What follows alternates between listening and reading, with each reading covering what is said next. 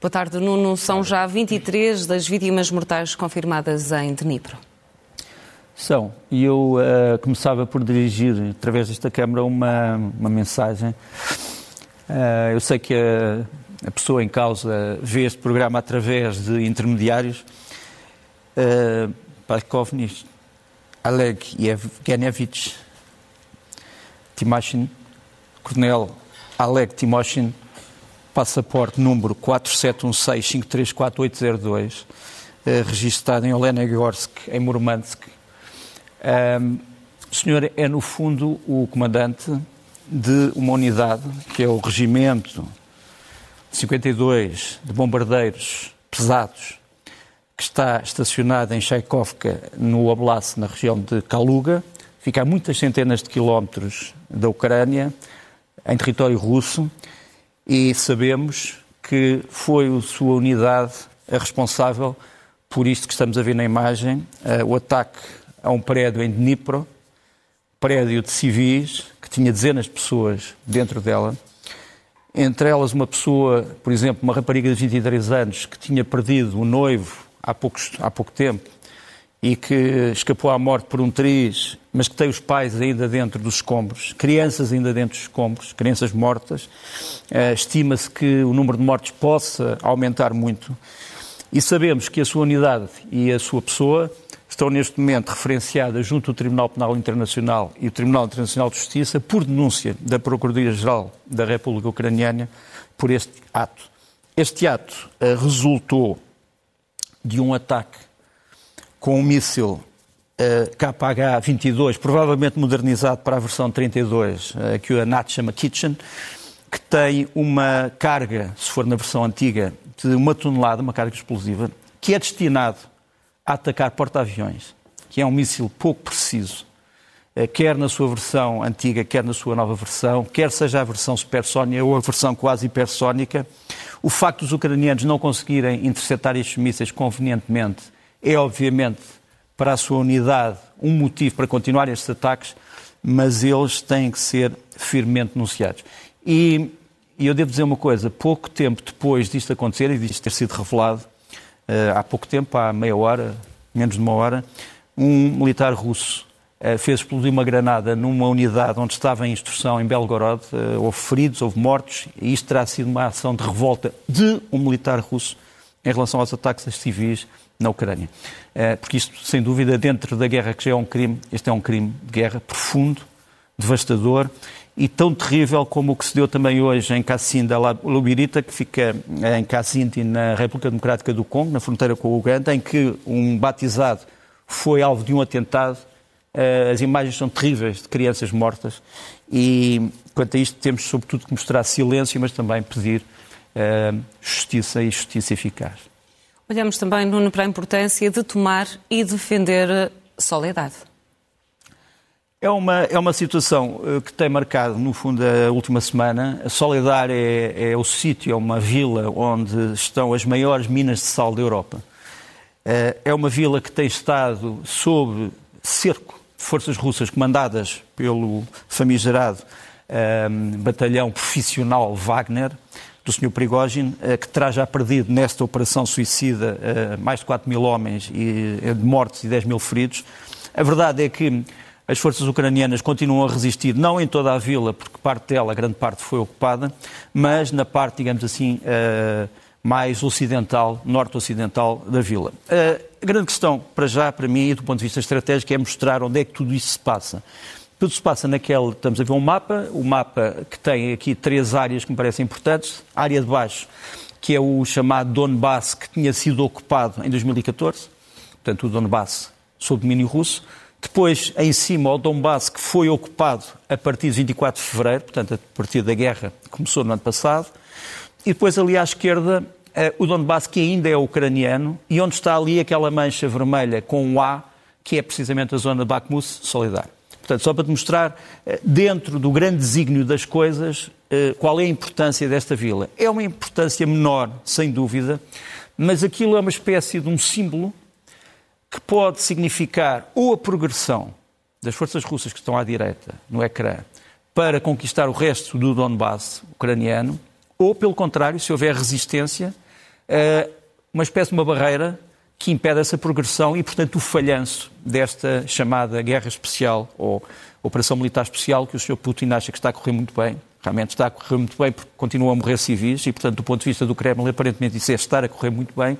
Mas a verdade é que, na grande estratégia das coisas, aquilo é apenas um ponto ali a vermelho. Em cima, um bocadinho acima desse ponto, temos um ponto azul, que é a tentativa que os ucranianos estão a fazer de penetrar dentro do Oblast de Luhansk, que está praticamente todo ocupado pela Rússia. Mas, portanto, o grande desígnio das coisas que se passa é isto. dentro de Solidar tem-se passado histórias incríveis. Este é um vídeo de uma evacuação num carro de combate, num carro de transporte pessoal, carro blindado de transporte pessoal, uh, modelo M113, que aliás é igual aos fornecidos pelos portugueses. Uh, nós vamos ver este blindado a chegar a um sítio onde há feridos, onde há um ferido grave, que não podia ser tratado de maneira nenhuma na frente. O blindado chega, vai buscar o ferido, regressa com o ferido sob ataque uh, e é todos os dias isto com os serviços médicos militares da Ucrânia. Uh, muitos dos militares que têm sido feridos têm sido recuperados porque precisamente são atendidos a tempo. Outros não ficam totalmente incapacitados. Uh, aqui temos o M113 com a, com a Cruz Vermelha. Vai agora sair dali um militar que vai abrir o sítio onde uh, irá entrar a maca com, os, com, o ferido. Temos aqui a proteção do mesmo ferido por militares que estão na linha de combate. Agora vês a maca a ser transportada por quatro outros militares. Regressam ao M103. O M103 depois retoma a, a, a, estrada. A estrada é a estrada entre Soledar mais a norte e Bakhmut mais a sul. Mas isto é o cotidiano uh, de salvamento de vidas uh, de militares ucranianos na frente. Temos uma outra imagem, que é uma imagem também irónica, que é uma imagem de um ferido ucraniano uh, grave, chama-se Dimitro Linartovich. Porquê é que é irónica? O Dimitro Linartovich é um voluntário, militar voluntário, mas o que ele faz, na verdade, ele é ator e dá a sua voz para dobragens de filmes. E ele é a voz do Capitão América. E já teve muitas homenagens de pessoas que gostam desta personagem da Marvel, uh, solidarizando-se com ele, porque os ucranianos, no fundo, conhecem a sua voz dos filmes, mas a verdade é que ele é um homem que, na realidade, está mesmo na frente de combate. Então, não se limita a imitar super-heróis. Uh, Trata-se também de uh, lutar como eles. Uma última imagem, também de um vídeo. Uh, Batalhão Wagner, como, como, eu já disse, está a ocupar grande parte da zona urbana de Soledar, mas nos arredores continua a ter feridos e continua a ter prisioneiros. Este é mais um homem da Wagner que está a ser escoltado por uma coluna da defesa territorial ucraniana. E o que nós neste momento vemos em Moscou é uma grande disputa entre as forças convencionais, o chefe de Estado-Maior e o diretor da Wagner, o seu Prigogine, cada um deles a reclamar avanços no terreno e cada um deles a tentar denegrir o outro, dizendo: Ah, se não avançamos mais é por causa de si. Não, não é verdade. Se o senhor avança é por causa de nós. Uh, isto denota que a guerra dentro do aparelho de guerra da Rússia está ao rubro e acho que vamos ter mais notícias importantes sobre isso na próxima semana. Para já avançamos para anúncios cruciais, como aquele, por exemplo, que chegou pela voz de Rishi Sunak, vindo do Reino Unido, mas não só. Sim, porque os anúncios eh, cruciais sobre a ajuda à Ucrânia vão ser dados, sobretudo na quinta-feira e sexta-feira. Sexta-feira vai-se dar a reunião, mais uma vez, do chamado Grupo de Assistência Militar à Ucrânia, às vezes também conhecido como Grupo Rammstein vai ter mais uma reunião e na quinta-feira todos esperam que vá haver uma decisão de fornecimento de carros de combate pesados de vários países. Eh, provavelmente vamos ter um anúncio em relação aos famosos Leopard 2 alemães. Eh, como tu sabes, vamos mostrar aqui eh, os Leopard 2. no fundo, há 2.170 Leopard 2 em todos os países da NATO e da União Europeia. Pensa-se que 10% podiam ir para a Ucrânia, portanto, estamos a falar de 217 Uh, Portugal, por exemplo, tem 37, poderia dar 3. Uh, eh, e a ideia é fazer uma espécie de uma, uma estrutura em que cada país oferece uh, os Leopard 2, quer na sua versão mais antiga, o A4, quer na sua versão mais moderna, o A6, para formar novas unidades ucranianas. Pergunta-se assim: ah, mas isto não serão armas ofensivas? Repare, a arma é ofensiva ou defensiva, para além das suas características, conforme o uso que é feito dela. Se estas armas fossem usadas para invadir a Rússia, seriam armas ofensivas. Se forem usadas para defender a Ucrânia e libertar a parte da Ucrânia ocupada, são armas obviamente defensivas. Portanto, é um, é um falso problema. O outro anúncio de que, que falaste aqui em relação ao Rishi Sunak é realmente prim, o primeiro esquadrão que o Reino Unido envia deste carro de combate que é considerado talvez o mais moderno e o mais bem equipado da atualidade, é o Challenger 2. Um esquadrão de 14 vai ser oferecido à Ucrânia. Nós podemos aqui dizer que o Reino Unido tem cerca de 100 que podem ser oferecidos, talvez não todos de uma vez, mas é uma hipótese. O Reino Unido também anunciou que vai entregar já o obus autopropulsado AS-90, que é, uma, é, é a versão inglesa de um obus que os ucranianos já usam, que é o Krab, polaco. E uh, um jornal não muito credível no Reino Unido, infelizmente, vem dizer que o Reino Unido também vai fornecer helicópteros da, da TACA Paz. Uh, isso não está, não, está, não está confirmado de forma nenhuma, já se discutiu o assunto, mas uh, não está confirmado. Mas dentro das ajudas, não são só ajudas militares. Esta imagem aqui é uma imagem de geradores que vieram agora de onde? Do Azerbaijão, é um país da antiga União Soviética. E só para te dizer o número impressionante, em dezembro foram fornecidos 300 mil geradores para a Ucrânia.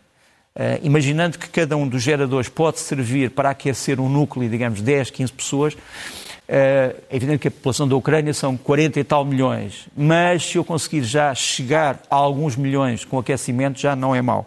E deixa-me dizer que, para além dos geradores, também foram oferecidos em dezembro 8 mil estações de satélite Starlinks, uh, controladas pelo Sr. Elon Musk, para facilitar as comunicações em território ucraniano. Portanto, também desta ajuda não letal se faz o auxílio à Ucrânia. Olhamos também para a situação uh, financeira da Rússia, financeira não só, também uhum. sobre a crise energética, porque a crise energética também está a afetar a Rússia. É verdade, é um assunto tabu na Rússia, quer dizer, na, na Rússia os economistas que dizem que as coisas estão a correr mal na economia geralmente são expurgados, digamos assim, assim como, por exemplo, as pessoas que na Ucrânia dizem que alguns mísseis caem uh, não porque a Rússia atinja diretamente um edifício, mas porque são alvo da defesa aérea russa da, da defesa aérea ucraniana são desviados, também são um falso problema, porque repara, eu atirar um míssil para um, uma cidade civil e ele ser desviado ou chegar a um sítio é a mesma coisa. Quer dizer, o problema é que o alvo era civil, uh, em vez de dezenas de pessoas. Obviamente. Exato, a intenção. A intenção contra um alvo civil parece-me ser uh,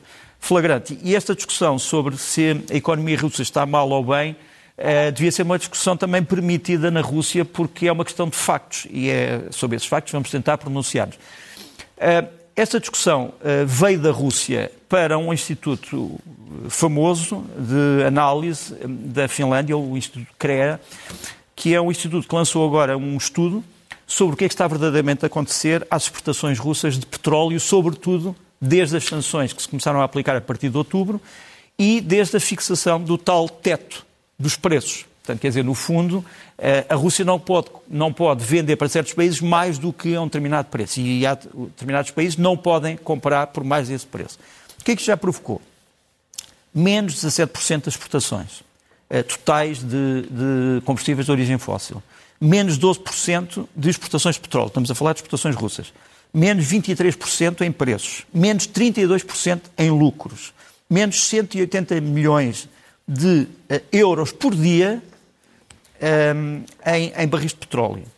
Uh, há uma compensação feita pelos russos, é que eles estão a conseguir vender mais produtos refinados, mas mesmo assim são só mais 20 milhões, ou seja, se tirar... Se formos... menos, mas Exato. mais, aliás, a preços mais baixos. Exato, mas se formos ver os menos 180 milhões, mais 20 milhões, quer dizer que menos 160 milhões, não é? Depois, o que, o que é mais trágico ainda para a Rússia, para a economia russa, é que há uma previsão de que, se isto continuar esta, esta tendência, em maio a Rússia deixará de receber, em, em fevereiro recebia mil milhões de euros por dia em produtos fósseis. Passará a receber 420 mil milhões, ou seja, muito menos de metade. Metade seria 500 Sim, milhões. São uh, menos 60%. O que, é, o que é, obviamente, uma catastrófica. Portanto, isto tem que ser dito e, e tem, que ser, tem que ser revelado. Falavas aqui da, da, do aquecimento. Da Rússia, como sabes, através dos seus organismos oficiais, tem dito ah, o Ocidente está toda a gente a morrer de fome e a comer comida de cão e, e estão a cortar lenha para se aquecer. Bom, quem parece estar a cortar lenha para se aquecer são muitas instituições russas, desde ministérios até escolas, até hospitais, até uh, serviços postais.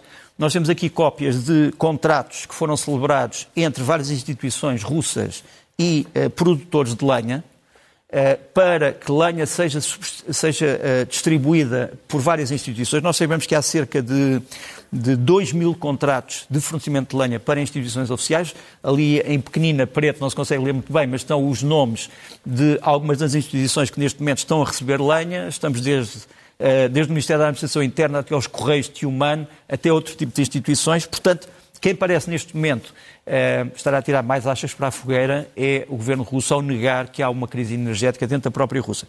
Por fim, muitas pessoas, por causa da crise económica na Rússia, querem sair da Rússia. Mas não podem por causa das restrições em relação aos vistos, à concessão de vistos. Ehm, e o que é que está a acontecer? O que está a acontecer é que houve muitos passaportes ucranianos em branco que foram roubados em Zaporizhia e em Kherson e começaram a ser postos à venda em vários sítios confidenciais russos. Uh, este sítio, por exemplo, já o apagaram, mas nós conseguimos apanhar uma imagem já com o uh, passaporte, digamos assim, no seu modelo final. Portugal e outros países do mundo já estão alertados pelos ucranianos quanto ao número de série das páginas dos passaportes que foram roubados e dos passaportes roubados, mas a verdade é que é uma tentativa desesperada de muitos russos que querem uma melhor vida e que não conseguem tê-la dentro da própria Rússia.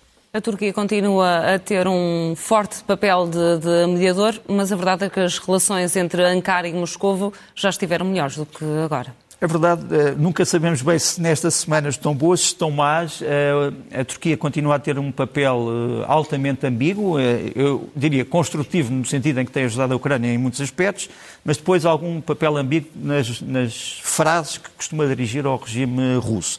Seja como for, esta estranha amizade Uh, Nota-se, por exemplo, numa investigação que está a ser feita pelos serviços secretos russos, uh, turcos, o MIT, que recebeu uma notícia, uma informação dos serviços ucranianos, o SZRU, seu homólogo, uhum. que diz que esta organização que aparece aqui, o PKK, portanto o Partido dos Trabalhadores Curdos, está a fornecer uh, militares, mercenários para o grupo Wagner e que estes militares curdos estão a aparecer no Donbass para atacar uh, populações ucranianas. Se isto for verdade para a Turquia, é uma coisa terrível e vai fazer com que a Turquia tome medidas que não serão agradáveis de todo para Moscou. Portanto, eis uma história que tem que ser uh, seguida, tem que ser continuada. Já tinha havido boatos sobre isto em fevereiro, mas eles regressaram agora. Depois, isto aqui é extremamente interessante. Isto é um, um, um congresso que se deu em Istambul, a eh, maior cidade turca, deu-se esta semana, e é um congresso de quem? É um congresso de russos que querem criar a República da Ingushétia Livre. A Ingushétia é uma, é uma das repúblicas uh, federativas da Rússia, no Cáucaso, e eles declararam a sua independência em Istambul e declararam que vão ser um Estado independente e que vão ter um governo no exílio e que provavelmente esse governo ficará em Istambul. Uh, se alguém quisesse irritar o Kremlin com alguma coisa, seria, obviamente, com isto. Depois, um terceiro elemento, a chegada de material de guerra uh, turco, à frente de batalha de Bakhmut. Poucos dias depois já temos visto estes veículos, que são os Kirpi, são blindados. Estes veículos tinham chegado um, a, a, uma estação de caminho de ferro da Roménia e foram agora enviados para a frente. Portanto, chegaram muito rapidamente da Roménia até à frente de batalha e isto, obviamente, também irrita os russos. Por isso é que eu digo estranhos amigos. Avançamos agora para os Estados Unidos e para os documentos confidenciais que estavam na posse de Joe Biden. Na altura, ele ainda era vice-presidente dos Estados Unidos. Pois, temos que saber. Eu, eu hesito em dizer alguma coisa sobre o assunto, porque não sei se serão encontrados mais documentos na altura em que estamos a falar, porque estão praticamente a ser encontrados todos os dias. Nós, precisamente, não sabemos exatamente se são só documentos do tempo em que ela era vice-presidente ou são documentos já depois da presidência. presidência. Por outro lado, temos que saber que tipo de documentos. Porque, como sabes, isto começa com uh, os documentos do, do, Donald Trump em Mar-a-Lago. Uh, aqui estão alguns dos documentos que nos foi autorizado mostrar. Fazem parte de um longo processo judicial. Como tu vês, muitos dos documentos que tinham sido encontrados uh, em, na casa de férias de Trump têm ali a classificação top secret. Portanto, nós estamos a falar de três, três tipos de classificações, confidential, secret e top secret. Já tive outras classificações na história americana, mas, evidentemente, são as três. Aparece-nos ali a top secret S CI, que quer dizer que vem da comunidade dos serviços de informação, portanto, de informações, portanto, não vem do Departamento de Defesa, nem é um programa especial do Departamento de Defesa, portanto, isto vem ou da CIA ou da NSA ou, ou de, outros, de outros serviços de informações. A verdade é que os documentos de Biden nós não sabemos se são todos top secret, se há secret, se há classified. Uh, não sabemos se foram levados com autorização para uma residência privada, porque há documentos que só podem ser lidos no gabinete oficial, de que tem que ser posto inclusivamente num determinado Trump cofre. reagiu imediatamente nas Pronto, redes sociais, claro, não é? É evidente. Enfim, tudo correr mal a Biden corre bem a Trump, embora não acho que tenha muitas razões para se rir, mas depois um dia destes falamos sobre isso. Uh, seja como for, uh, outra coisa que foi revelada é que uh, Joe Biden teria alguns documentos no sítio onde guarda, por causa é um carro ótimo, é uma Corvette é um Corvette Stingray de 1967, também não me importava de ter. Uh, aqui está Joe Biden. Isto, foi, isto, não é falsificado, isto é um vídeo que foi da campanha eleitoral, portanto ele ainda era vice-presidente aqui. Um, tinha, era vice-presidente, não era vice-presidente, ele estava, no fundo, a candidatar-se, portanto já era candidato à presidência. Realmente, ele está a sair da, da, da, da garagem Aliás, não tenho certeza se está a sair ou se está a entrar, porque ele está a olhar para trás, mas provavelmente está a entrar, ou a reentrar. Ou então está a olhar... E o que é que está atrás? O que está atrás ali naquele círculo vermelho são caixas e caixas e caixas onde se diz que estavam os tais documentos. Portanto, porque ele disse assim, ah, sim, os documentos estavam na garagem, mas a Corvette também lá está, está tudo bem seguro. Se aquilo são as caixas dos documentos, eu vou a Washington e já venho, sinceramente. Olhamos eh, também para o Brasil, eh, até porque faz hoje uma semana uh, da invasão às sedes dos três principais poderes. A invasão acabou, mas os mistérios continuam.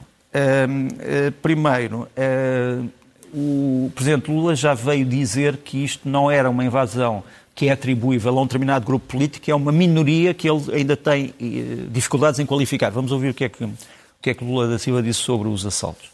Tá no Bolsonaro, as pessoas decentes, as pessoas que são de direita, mas que são pessoas que têm apenas divergência ideológica, mas são pessoas que têm caráter, são pessoas que têm interesse pelo Brasil. Eu acho que essas pessoas não concordam com o que aconteceu aqui. O que aconteceu aqui deve ser apenas o interesse de uma pequena minoria, de um bando de vândalos, de um bando de bandidos que fizeram isso rótulo ideológico nas pessoas que fizeram isto, porque se trata de uma pequena minoria. Mudou o discurso. Não, este discurso é o discurso desta semana. Sim. Uh, ah, sim, mas este discurso, sim, este discurso, tens razão, quer dizer, é um bocadinho dif diferente daquele que foi proferido logo na noite do ataque a quente. Portanto, ele agora reconhece que provavelmente haverá algo uh, mais complicado no meio disto. Quem é esta minoria? Uh, quem é que a municiou? Quem é que a instruiu?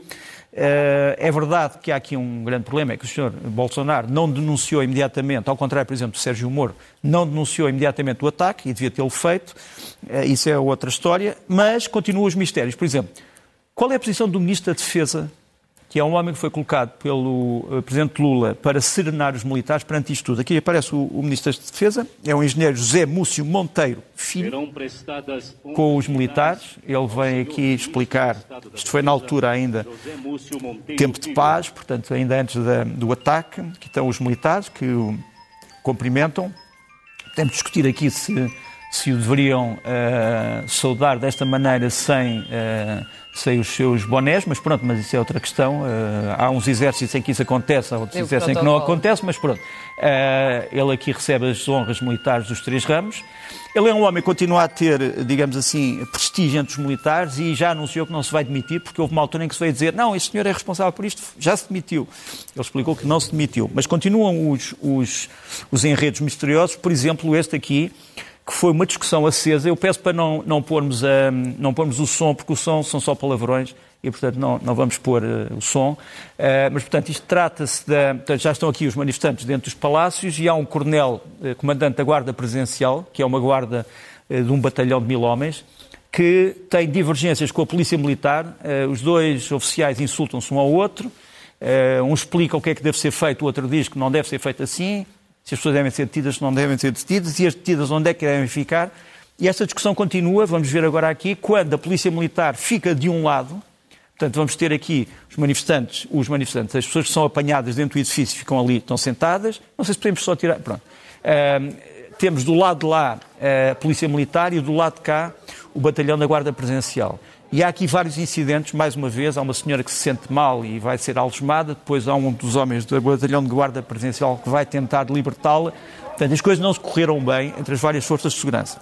Por outro lado, se ainda mais misterioso para mim, aparentemente, os serviços secretos brasileiros, a ABIN, através do sistema CISBIN, já teria comunicado dias antes que isto ia acontecer.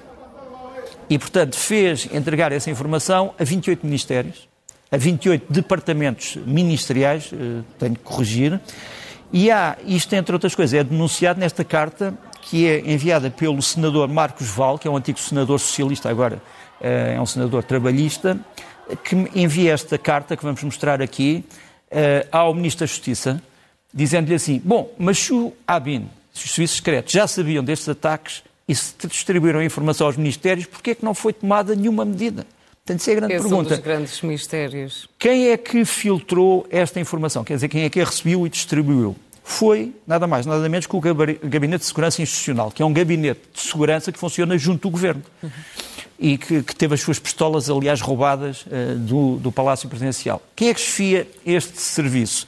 Este general na reserva, Marco Edson Gonçalves Dias, muito próximo do Lula, mas que aparentemente, apesar de estar muito próximo do Lula, não tomou as providências que deviam ter sido tomadas na disseminação desta nota dos serviços secretos. Portanto, infelizmente, demasiados segredos para meu gosto, mesmo naquilo que é a situação um bocadinho surrealista da política brasileira dos últimos anos. E por falar em segredos, vamos a outros segredos e ao resto do mundo. Vamos, e a começar, olha, por um relatório que vai entusiasmar as pessoas que gostam de filmes de ficção, de ficção científica e daquilo que antes chamava os OVNIs, objetos voadores não identificados, que agora se chamam FANI, uh, Fenómenos Aéreos Não Identificados, ou UAP em, em inglês. É um relatório das, dos serviços secretos americanos, da Comunidade de Serviços de Informações, sobre o que é que são estes fenómenos. Eles são obrigados neste momento todos os anos a dizer mais coisas. Não dizem muito aqui, dizem só que estes fenómenos são cada vez mais observáveis. A grande suspeita que há nos Estados Unidos é que estes fenómenos são de origem terrestre e que são de origem em tecnologias que estão a ser experimentadas por vários atores, incluindo privados. O Sr. Elon Musk. Uh, não, não, estou a dizer nada, mas pronto. Bezos, outro, quem pronto. sabe? Mas seja como for, este relatório devo dizer, se não o lesses, é a mesma coisa, não te esclarece relativamente nada, a não ser dizer que já foi criado uma nova, um novo serviço para fiscalizar estes, estes fenómenos, que isto é muito perigoso para o, para o tráfego aéreo e que cada vez há mais. Pronto, uh, enfim, é o esclarecimento. Depois, o que foi verdadeiramente preocupante foi a divulgação pela, pela revista americana American Conservative de uma carta do uh, Papa, falecido Papa Bento XVI, a este autor austríaco. Esta, esta carta terá sido escrita em 2015, em que o Papa alerta uh, para uh, a progressão daquilo que ele chama o tempo do anticristo. Pronto. Ele diz, no fundo, que o mal está cada vez mais a espalhar dentro da própria Igreja saber se isto é uma referência aos casos que nós conhecemos, infelizes e trágicos, que às vezes são desvalorizados noutros sítios, ou outras coisas, não sei, mas foi uma entrevista que perturbou uh, muitas pessoas. Foi uma, isto é a entrevista com, com o austríaco que recebeu a carta, e ele decidiu revelar agora a carta, e é uma entrevista que, que eu devo dizer que criou muita, muita dor e muita perplexidade nos meios católicos e cristãos em geral.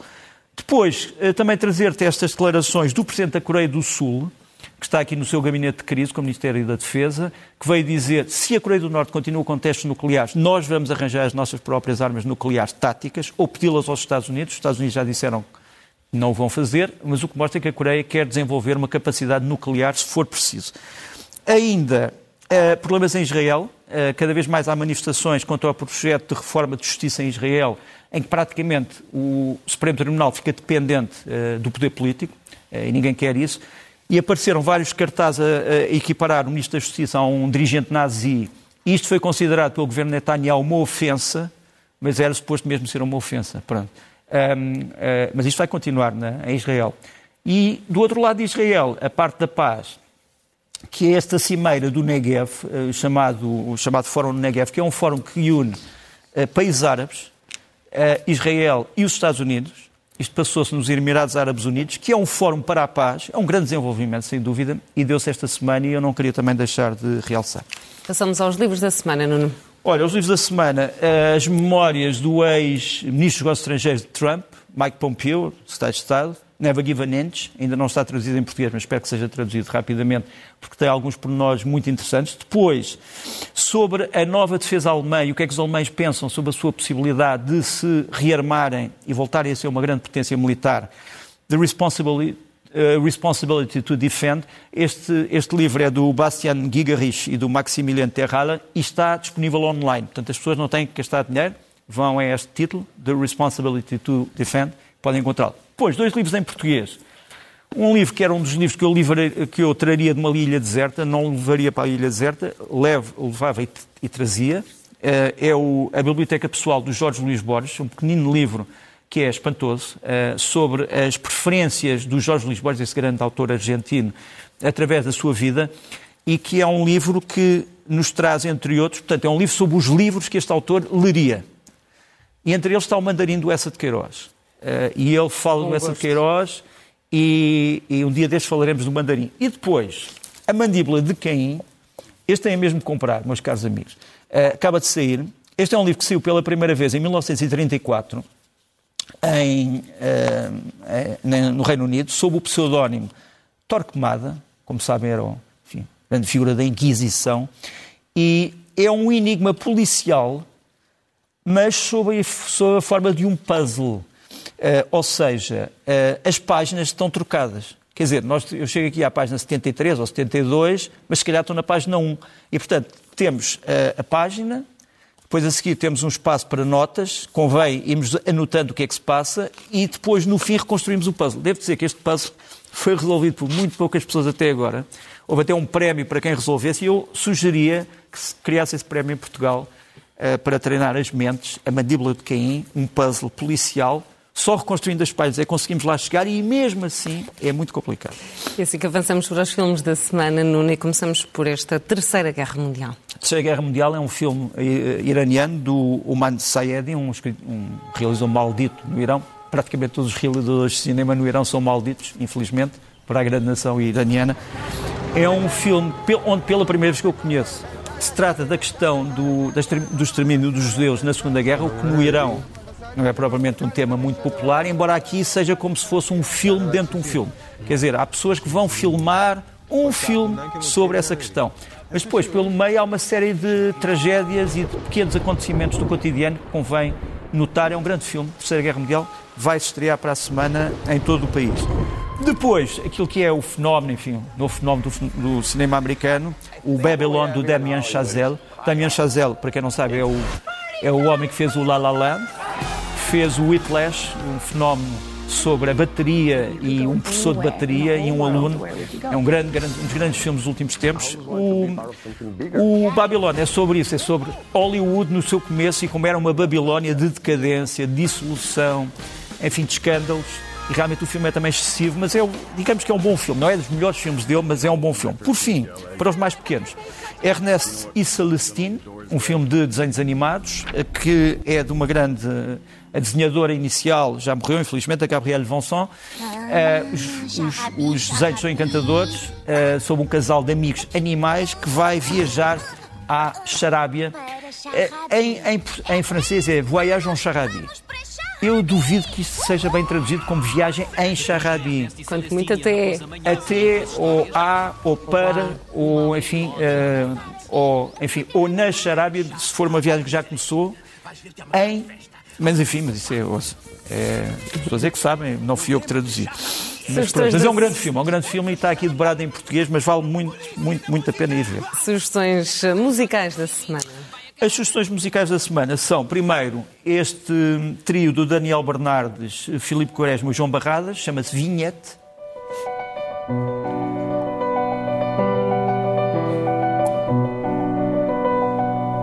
É um CD que acaba de ser lançado e que vale a pena comprar. É uma música indefinível entre a música de vanguarda, a música clássica e o jazz.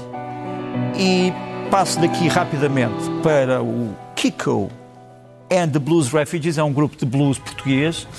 Eles lançaram agora um CD chamado Threadbare e tem um tema que tem muito a ver com a Ucrânia. No fundo diz assim, ah, isto é a Ucrânia, o que é que isto interessa? O que interessa é o meu Instagram e publicar as minhas fotografias. Pronto, é um tema irónico, vamos ouvir aqui um bocadinho. But you feel so tired to get off your ass and give a hand. Although it seems beat.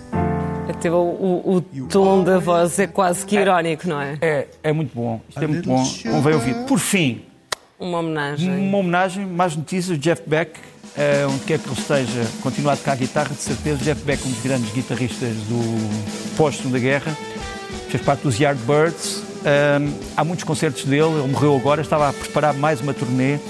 É um homem já idade avançada, grande guitarrista.